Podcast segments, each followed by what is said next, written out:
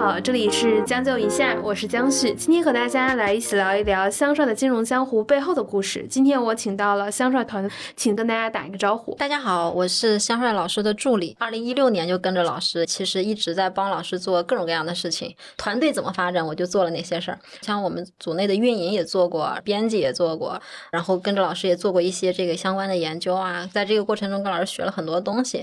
然后现在偶尔呢，还出镜我们的这个直播，做一下小主播。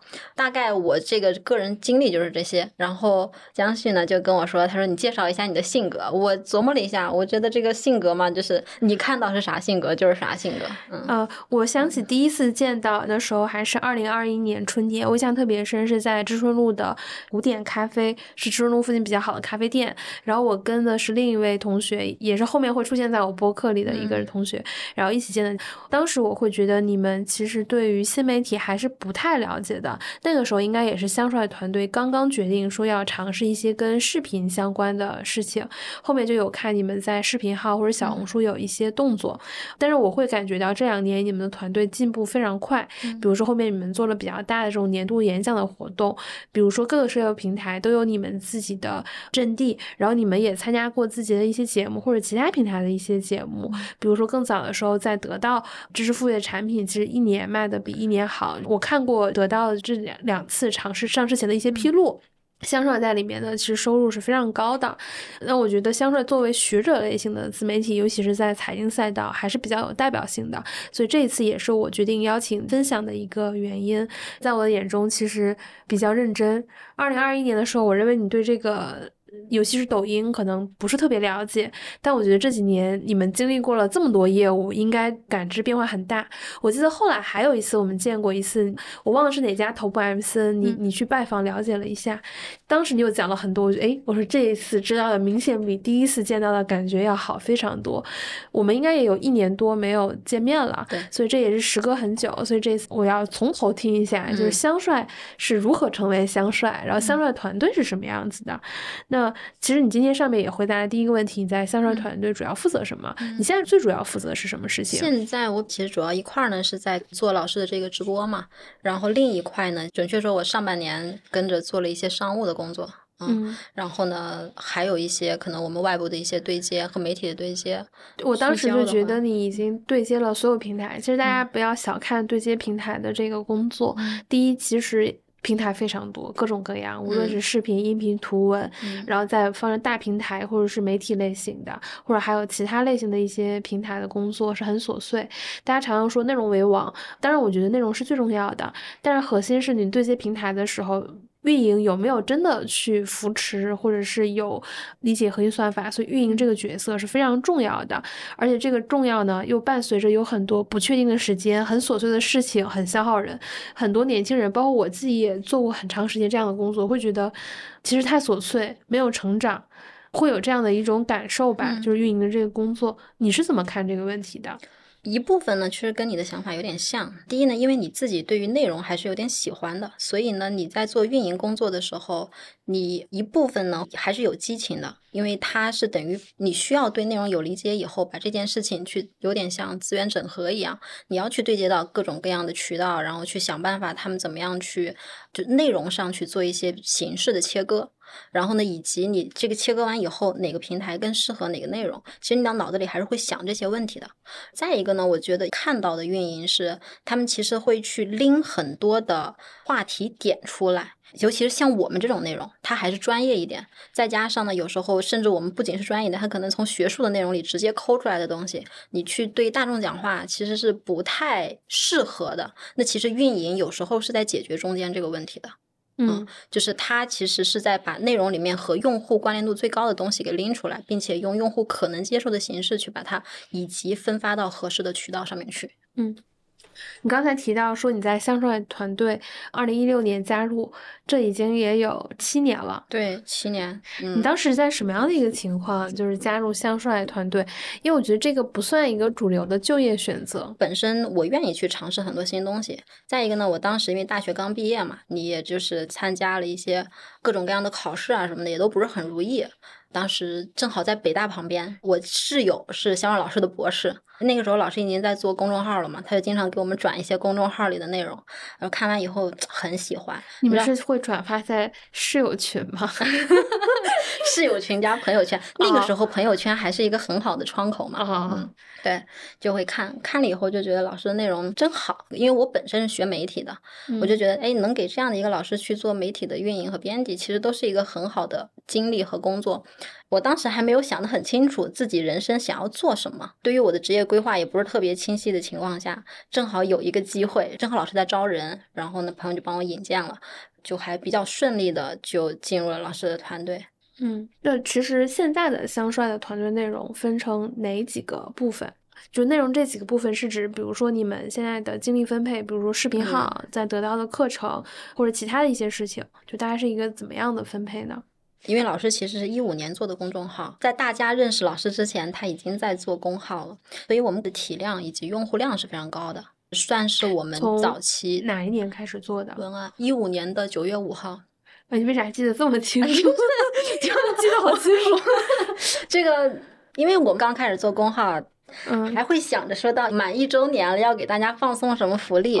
后来呢，这个事情 就被搁置了。我觉得二零一五年跟二零一六年也是一个公众号，其实是快速发展。你会发现那些能起来的，现在很多大 V 都是在那几年做出来的，在后面能出来的大 V 其实就非常少了。对，还有就是因为香老师公号很特别，他是第一篇文章就很爆的，写的是刻图秋恨，香港经极简经济史。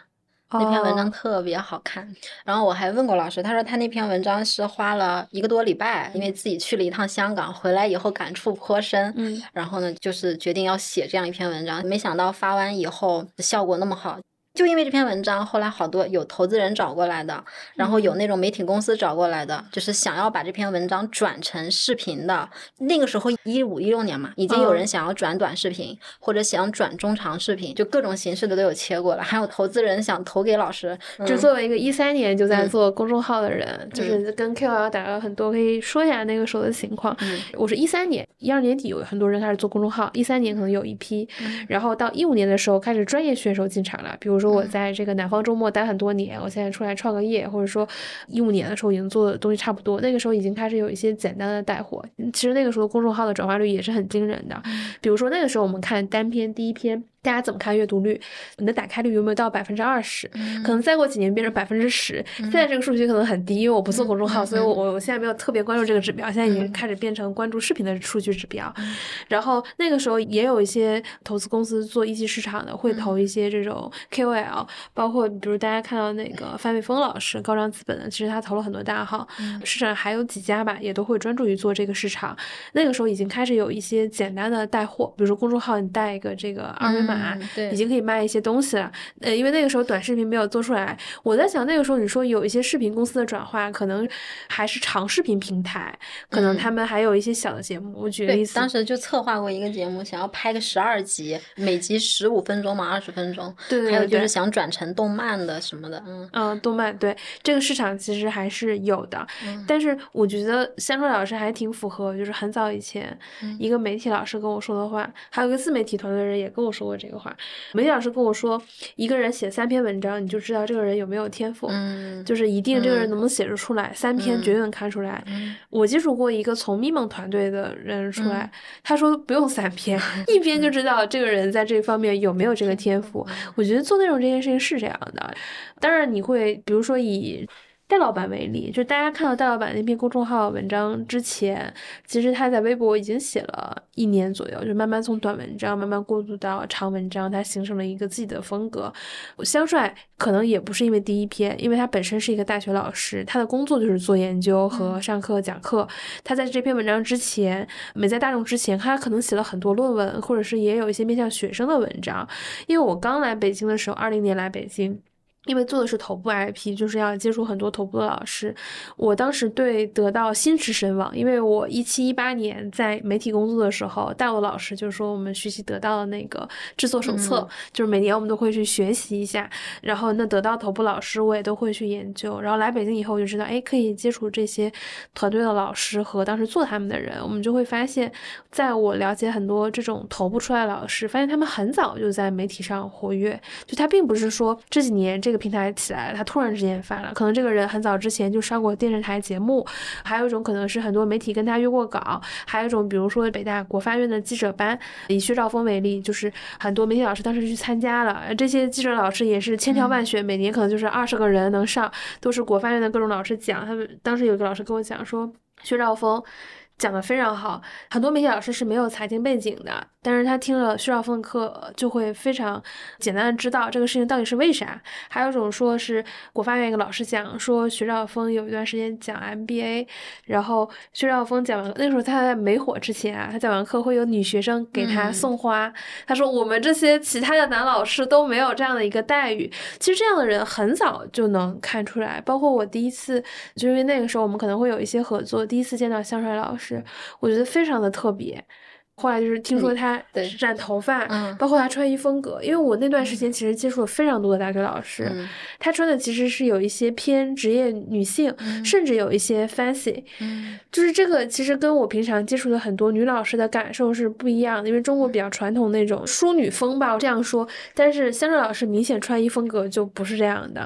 你不跟大家说的话，我会觉得是一个很潮流的一个女性。对，所以我觉得她还蛮特别的。对她一直是这样，大家不知道有没有发现？他是今年好像头发才染回来了。在我一六年、一七年认识老师的时候，我印象最深的是，他起初就是一头红发嘛，他那个红发都很特别，他是这样盖起来是黑发，然后往这一撩就是大红发，很帅的那种，就是。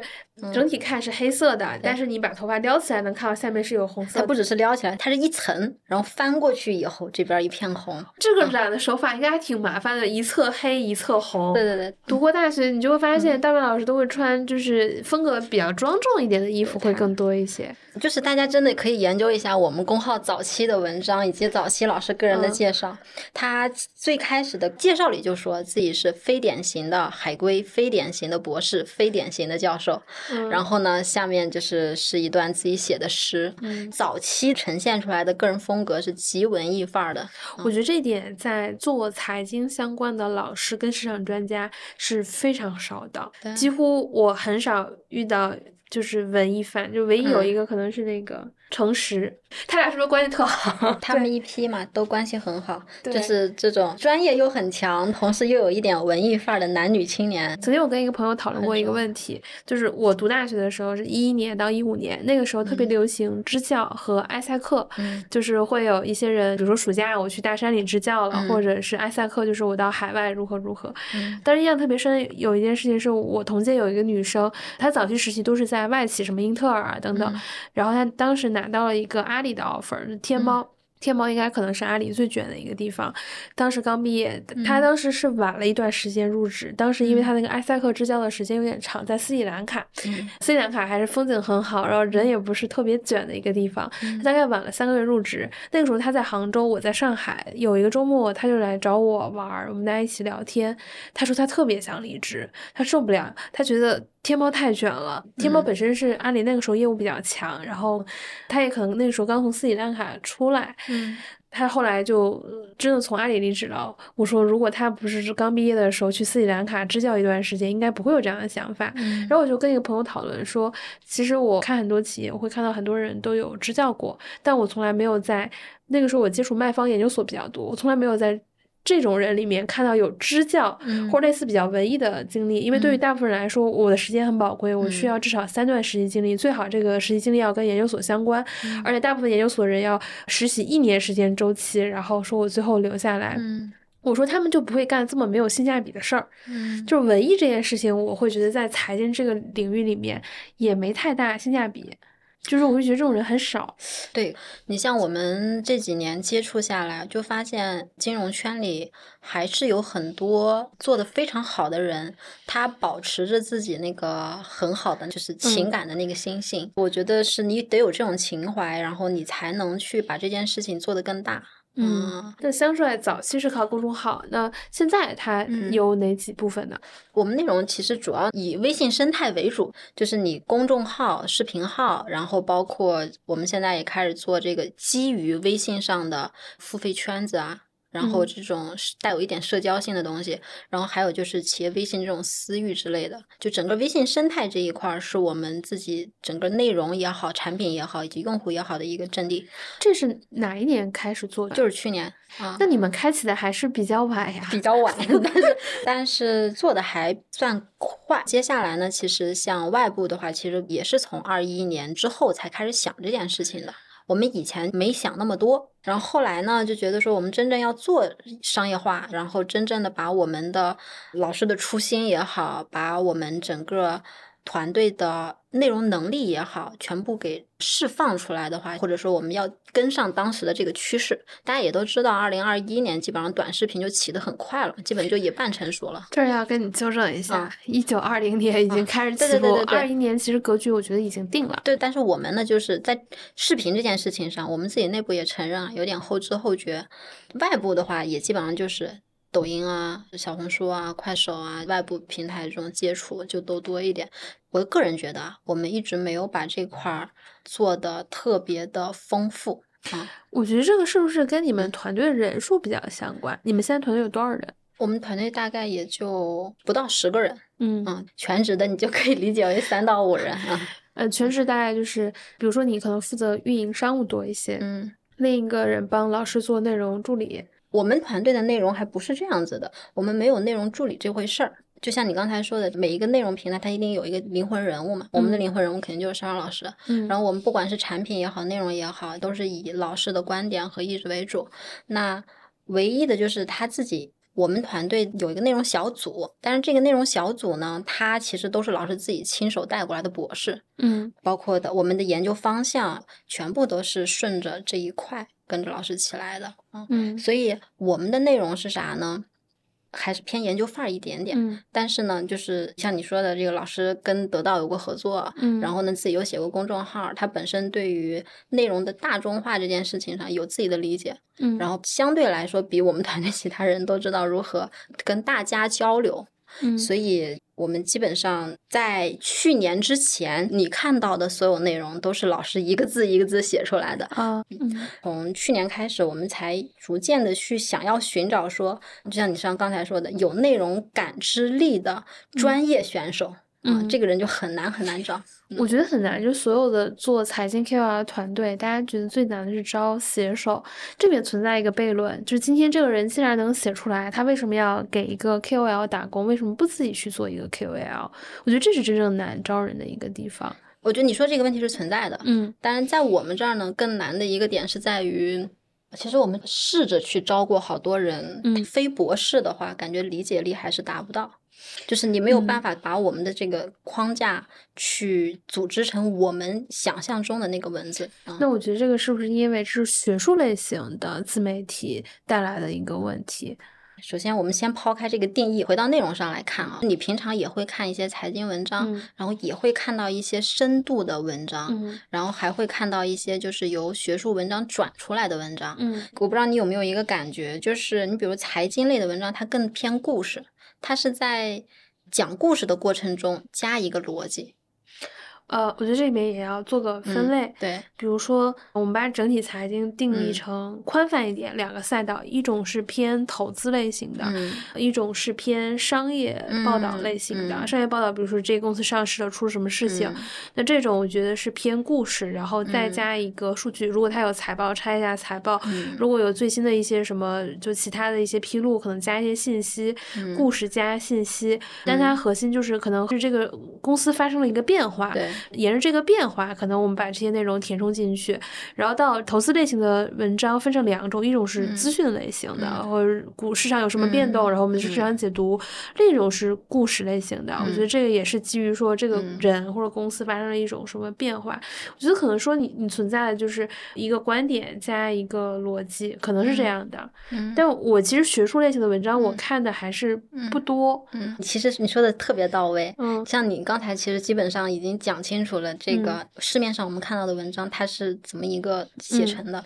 对于博士生这种程度的人来说，或者嗯做了教授的人，他们有一套自己长期的这个训练，然后这一套训练使得他形成了一套逻辑性很强的。一种学术思维，就是他写嗯论文的那一套的方法论，就是嗯会潜移默化的放在他自己的写作的这个文风以及他的写作逻辑里面去。嗯但是呢，媒体文章和他的逻辑是相反的，嗯，它是以用户为核心，并且从用户出发，然后把我和用户之间去做一个交流的。嗯，但他们写学术论文不是为了跟你交流，他们其实本质上是有一些差异。对，嗯，而且这个差异特别难扭转。我们那这样，我们先来回溯一下嗯嗯香帅。就是做自媒体，他经历过了几个阶段。嗯你觉得如果分阶段的话，他应嗯该从哪一年开始分起？其实老师是这样子的，他呢，二零一三年其实就开始受一些媒体杂志的邀请，去写一些专栏文章，澎湃啊什么的都开始写。然后是到一五年自媒体发展比较壮大了以后呢，他就说自己也随便写点东西嘛，就开个号。他们自己本身也在写公众号，嗯然后呢，就鼓捣老师说那个老师你也开一个吧。香老师的个性呢，他又比较愿意尝试一些新鲜事物，嗯就就是他自己对自己没有那么多的，就是障碍的设置，他会觉得不就写个文章嘛，对吧？嗯然后就是开公众号也没什么的，嗯，他就做了。然后呢，就一直呢就写公号文章，到一七一八年的时候呢，就跟罗振宇老师就开始建立了这个联系。嗯，一七一八年是我们开始真正第一次做产品。那个时候，因为公众号大家也知道，它也快到那个流量下行的那个阶段了。嗯所以我们自己在这个过程中呢，也感受到，在不管是内容上，还是用户上，还是想法上，就是开始去想要寻找一些新的方向。你觉得这件事情的正反馈大吗？大。嗯，嗯你觉得这些大都体现在哪些事情上？它正反馈那是相当大，得到呢，他们自己是有内容编辑团队的，嗯，就是市面上很多的平台呢，它是以运营为主的，嗯就是它运营的人参与度更高一点。嗯但是得到他们这边呢，就是内容上首先会参与度非常高。他们在跟你打磨这个文稿的过程中，老师自己也说。它击碎了你很多原来固有的你对于写作和传播的一些理解，让你用一篇文章的形式去破了你原来很多的习惯，嗯老师的文风其实在这个时候发生一些变化的。你去嗯看他一八一九年前后的文章，他前期的文章个人色彩极重，嗯然后到一八年开始呢，就你开始能看到一些就是。简单说呢，就是你能看到一些得到的影子，但是这个文章你会觉得它更好读了，嗯，它从普遍意义上更好读了，如果现在看，你们觉得这是一件好事儿还是坏事儿？好事。是好事，不会抹杀香帅本人的特点吗？不会啊，你个人的特点永远是在你身上的。包括嗯老师他自己在做一些非公众表达的时候，他就自己那种特点就会出来呀、嗯而且我觉得你要有时候你要尊重一些变化，尊重这个变化以后，你能看到这个变化带给你的一些正反馈，以及你能够突破。我们不是老说要突破舒适圈吗？嗯有时候突破舒适圈确实不是一件坏事儿。一七一八年算香帅第一次突破了自己的舒适圈。对他突破了自己在写作和内容上的一个舒适圈。到了二一年、二二年，就是大概我们开始想要去做一些短视频的内容的时候，就发现这种文风和之前其实又是不一样的。我们就单从文本和内容上来看的话，短视频所能容纳的信息量要比得到的文章更少。我其实最近有一个体会，我嗯早年是嗯得到的深度用户，我在得到消嗯费已经超过五千块钱，嗯就是买了很多。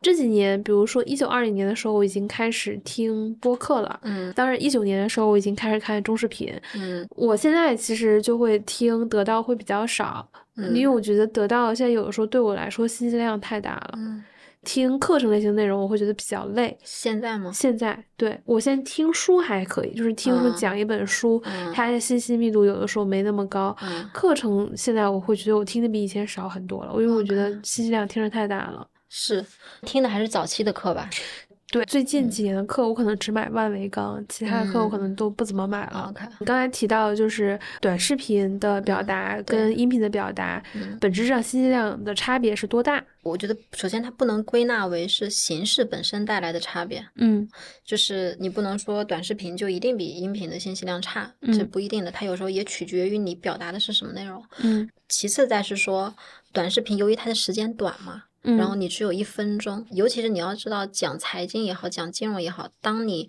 要去完整的表达一个逻辑的时候，是需要时间的，否嗯。则你是讲不清楚的。嗯。那就意味着在一分钟里，你要牺牲掉一些逻辑，放进去大家当下立即想看的东西。那其实你自然的是只可能只有那一句话的最终的观点在里面，嗯然后呢，为了配合这个观点，前面加一点，后面加一点，但整个的逻辑可能就会被牺牲掉。嗯嗯所以，所谓它的信息密度小，是在于说它所能承载的东西就比较小。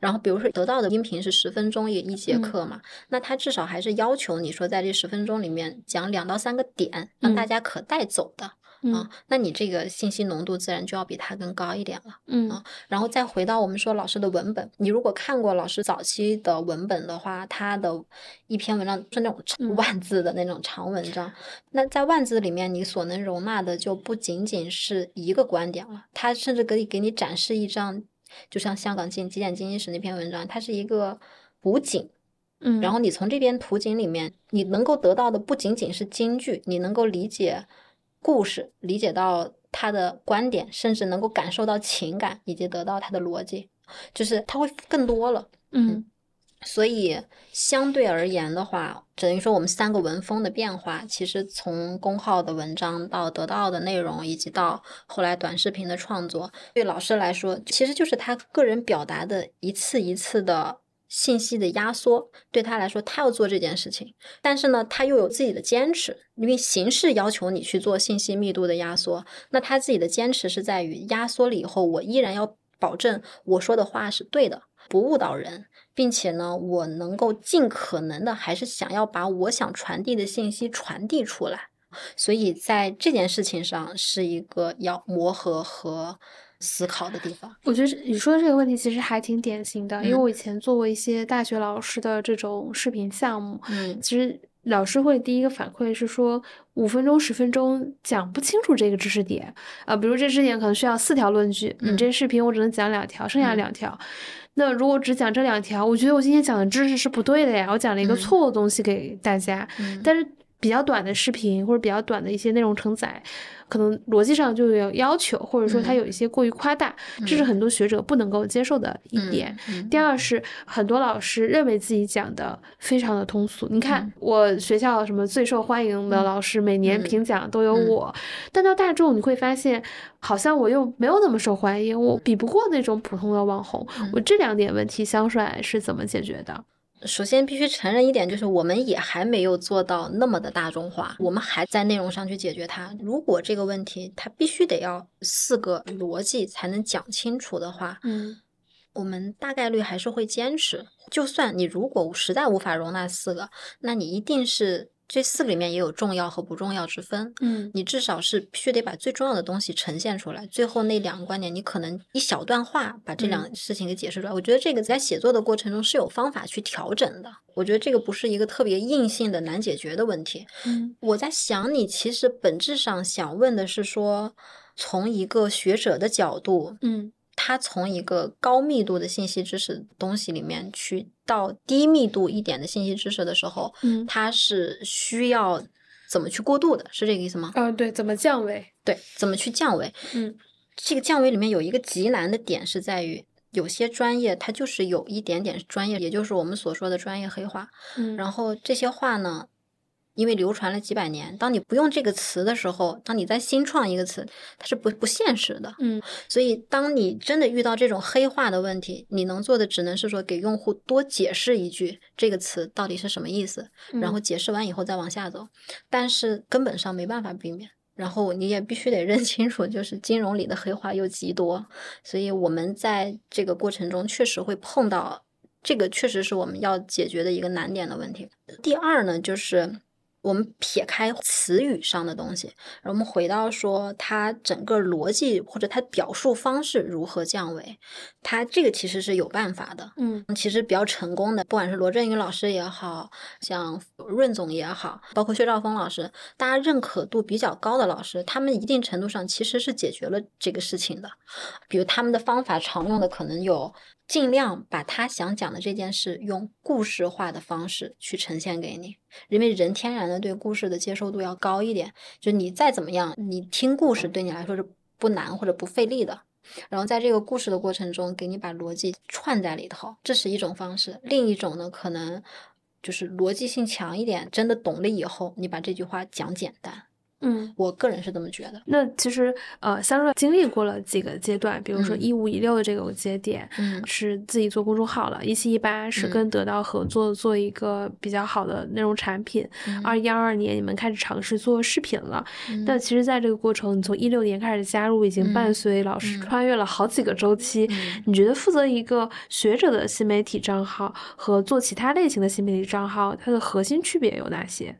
比如说，我们当时在平台判断这个作者属于什么类型，比如嗯说娱乐，嗯那可能一千万以上是嗯头部，那嗯到知识这个类别，比如说抖音上一百万以上，其实你就可以进入作者可对接的范畴。嗯然后三百万可能是一个门槛，嗯可能六百万是一个门槛，嗯然后到一千万非常少，你会发现财经可能只有两个吧，就我们嗯是这样看账号去进行分级的。对的，因为学习这件事情本来就有点反人性，嗯尤其是你去抖音这种平台，你天然的其实是想放松一下或者娱乐一下，然后这时候突然给你推个老师，他坐在那里正襟危坐的给你讲个课、讲个知识，本身会有一点抗拒和排斥。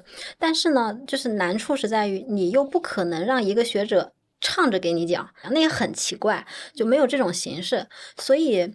再一个学者，他也不可能到那个程度。你知道，一般学者呢，你见到他还是会很谦逊，嗯，然后这种温和，他的表述本再尖锐，他你会感觉到他就是受过教育的那种感觉。嗯所以我觉得，我觉得这一点是是学者这个类别和其他类别很大的一个区别。嗯我觉得这是一块儿，然后另一块儿呢，就是学者他的接受度。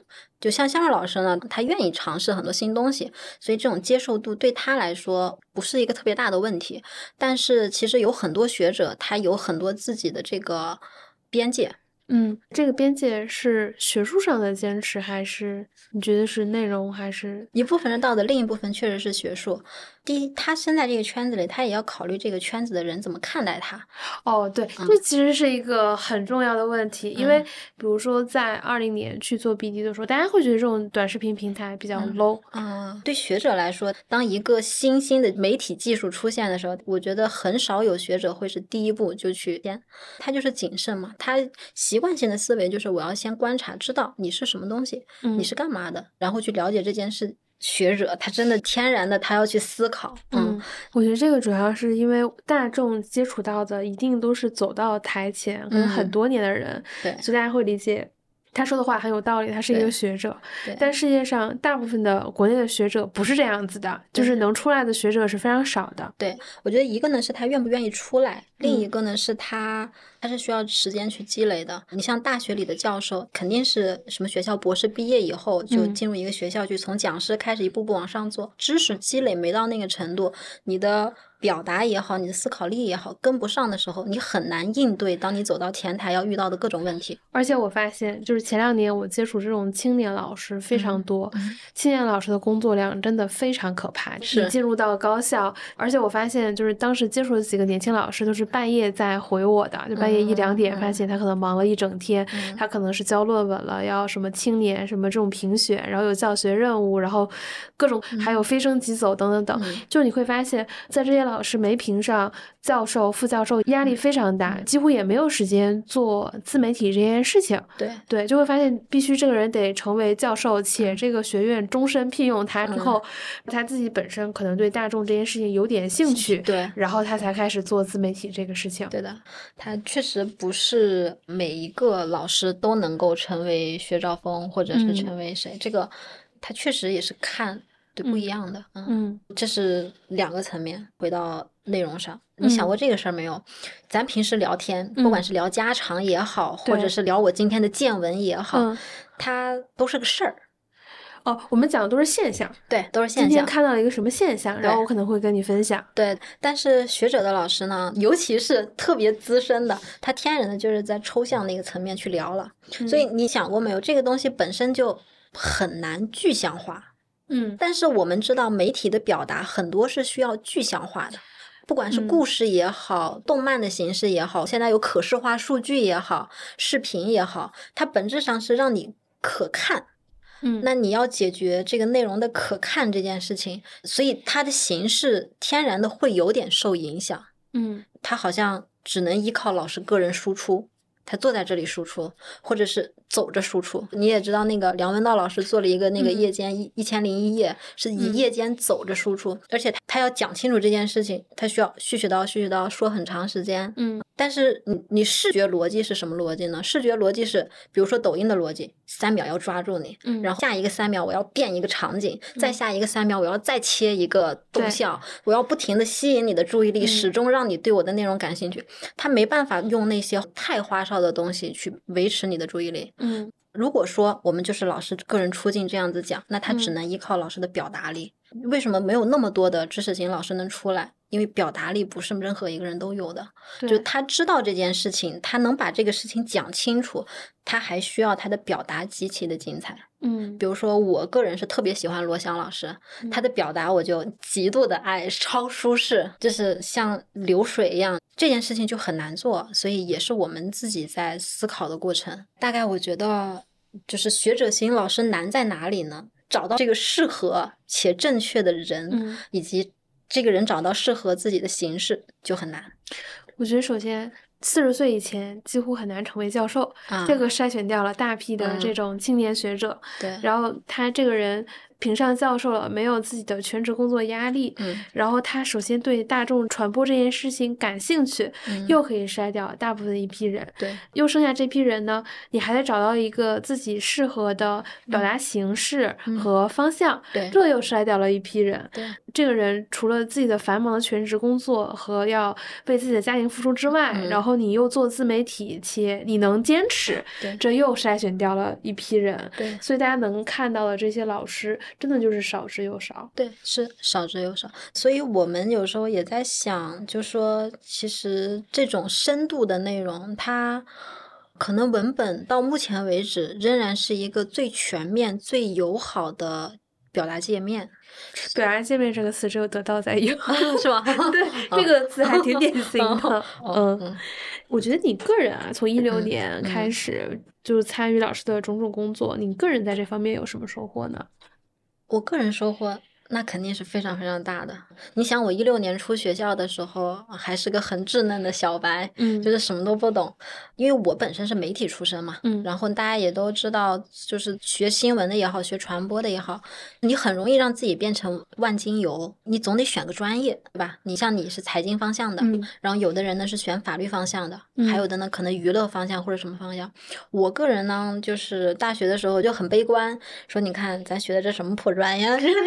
你是一几年毕业来着？我是一四年毕业的，那个时候媒体还好吧？但可能已经开始媒体的余晖了吗？因为微信公众号是一啊二一三年，对媒媒体有冲击有冲击，对。然后那时候就跟我朋友很丧，然后我俩坐那儿聊，说咱俩你看都学的啥专业？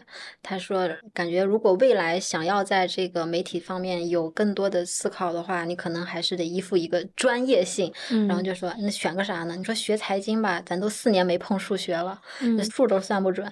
然后学法律吧，又感觉自己逻辑性不是很强，那就剩碰娱乐这种东西呢，又感觉就像你说的门槛没那么高，嗯啊，对，所以呢，就是觉得哎，好悲观。结果后来我这个同学他去考了那个法硕，啊，然后我呢机缘巧合就是进了香儿老师团队，所以对我来说，本身进老师团队就是圆了我的一个梦。然后再就说进了团队以后，香儿老师，你别看他有时候很时髦，感觉是不是？但是其实老师他做学术、做研究特别扎实。因为我能看到他公众号经常有邀请像高山文啊、黄一平啊，要么是行业里，要么是国内学术里面非常厉害的老师。嗯对对对、对，你想我跟老师以后，其实也经常因为帮老师处理事情，包括对接一些东西的时候，其实也还是能接触。第一呢，就是你能感受到他们人性的光辉，就是能从这些无数的优秀前辈身上学到了很多，我觉得起码的一些做人的基础的东西。嗯然后再呢，就是在知识层面，就是你一开始就形成了一个很好的思维框架，因为老师做北大金融学课是我我也是从头跟哦，那你的了一遍。收获应该还挺高啊、的。收获挺大的，就是老师从前期的打磨，就是几乎每次都带着，哎，大概香帅第一季的那个课程是打磨了多久？打磨了半年吧。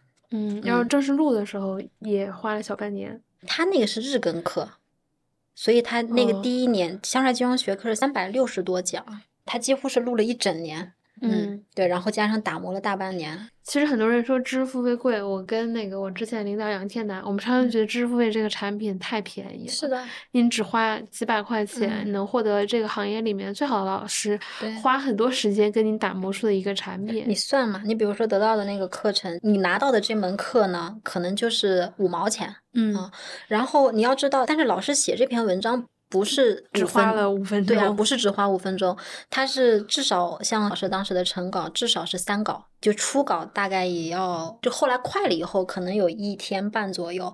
那早期那种打磨的时候，可能一篇文章就要打磨十天。你摊到老师身上，他一天都赚不了你一毛钱。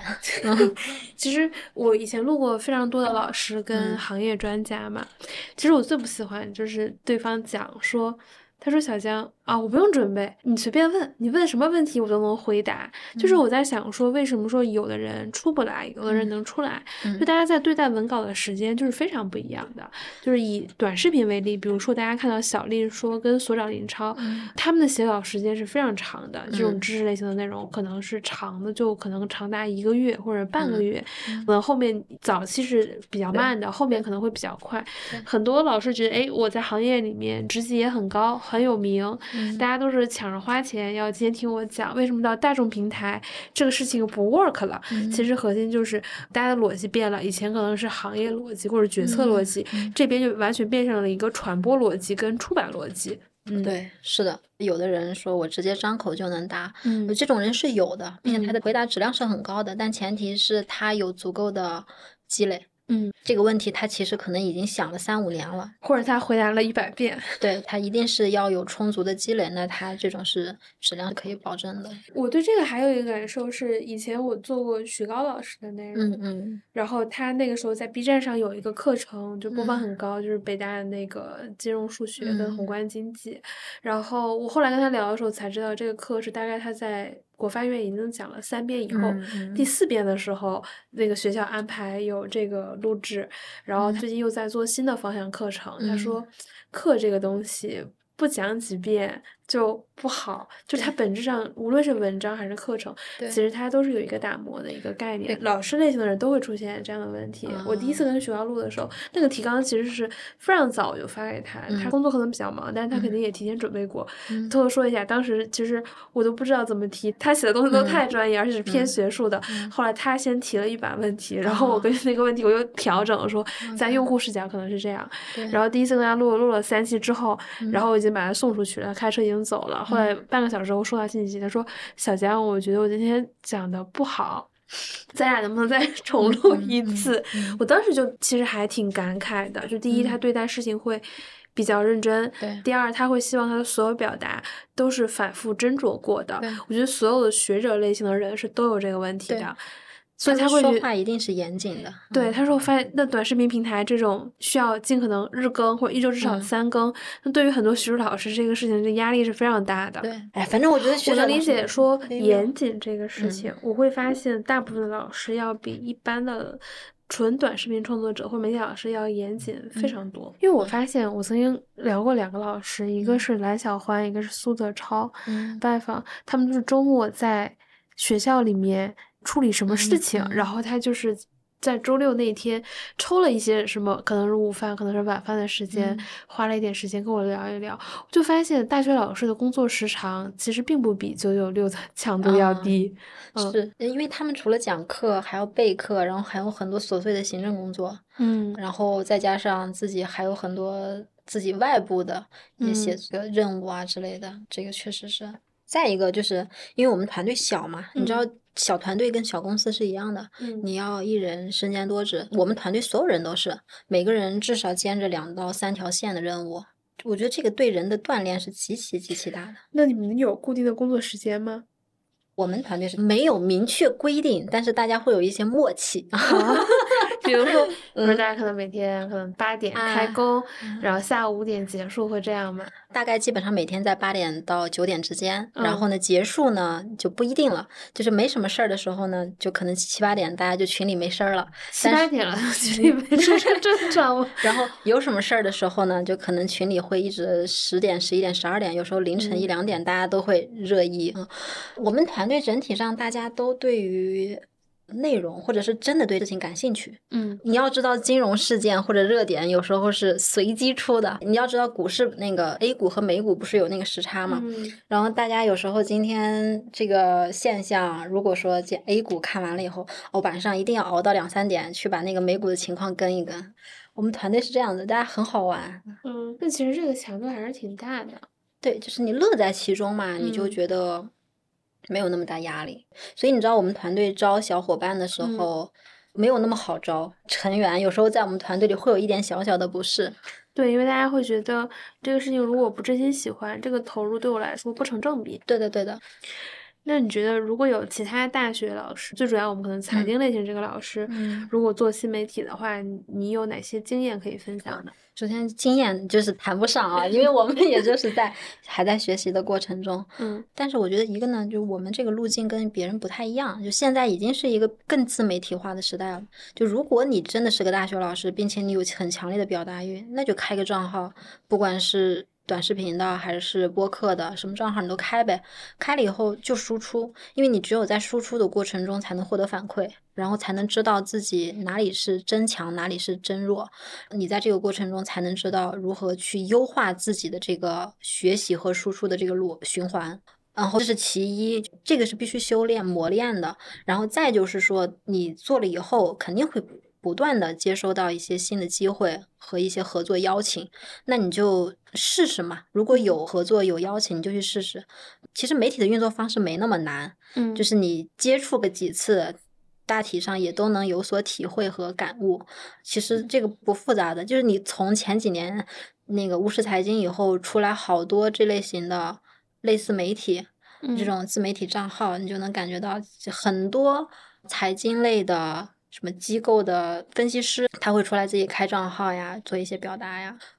你要做好是很难的，但是呢，我觉得起步做出来还是有很多机会的。嗯，感谢嘉文今天分享，我觉得还知道挺多以前我对香帅不太了解的事情。我自己的收获是，我会发现所有能跑出来的这种老师的头部，基本上符合他们很早就开始，至少跟媒体有一些接触，然后很少有说我刚一接触互联网，我就突然之间爆红。嗯他之前肯定是写了很多媒体约的稿啊，嗯或者是参加过很多培训班，线下去做演讲，不只是对学生，然后得他自己天然对大众表达这件事情感兴趣，嗯而且可能得放下架子，甚至是得对新事物完全不排斥。嗯大家不要低估了，就是对新事物排斥这个事情。嗯其实从我的接触经验来看，是很多比较资深的老师，其实他对于一些新事物的接受程度其实是偏低的。嗯大部分的时候，另外就是只要你坚持表达，你慢慢的去调整，总能找到一个适合自己的道路和表达方式。对呃，这一期的将就一下录了一个新的方向，第一次录跟学者新媒体类型，它到底是怎么做的内容。感谢参加，希望下一次香帅团队有一些什么新的内容的嗯呈现，我们再来看看它幕后有哪些新的故事。这一期的将就一下就到这里，然后拜拜。好的，拜拜。